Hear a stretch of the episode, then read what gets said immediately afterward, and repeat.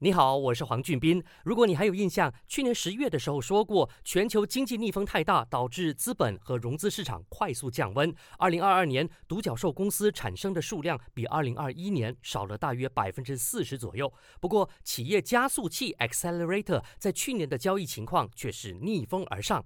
根据 CB Insights 的报告，在二零二二年，整个融资市场的交易数量虽然比二零二一年少了百分之四，但是去年最活跃的五十大企业加速器一共支持了七千七百九十四个项目，这比二零二一年高出了百分之十四，也比二零二零年多出了百分之三十四。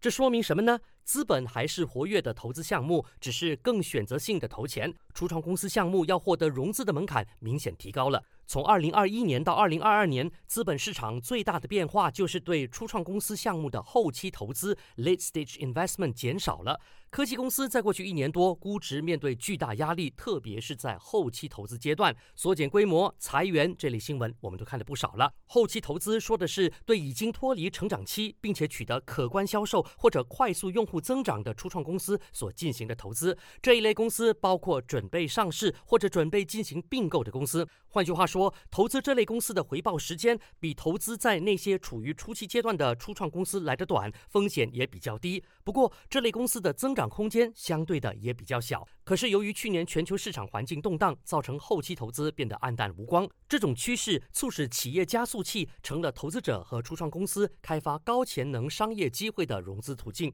这个时候，处于初期阶段的初创公司就有更大机会获得支持。那么，企业加速器的投资偏好是什么呢？他们喜欢哪一些领域呢？下一集跟你说一说。守住 Melody，黄俊斌才会说。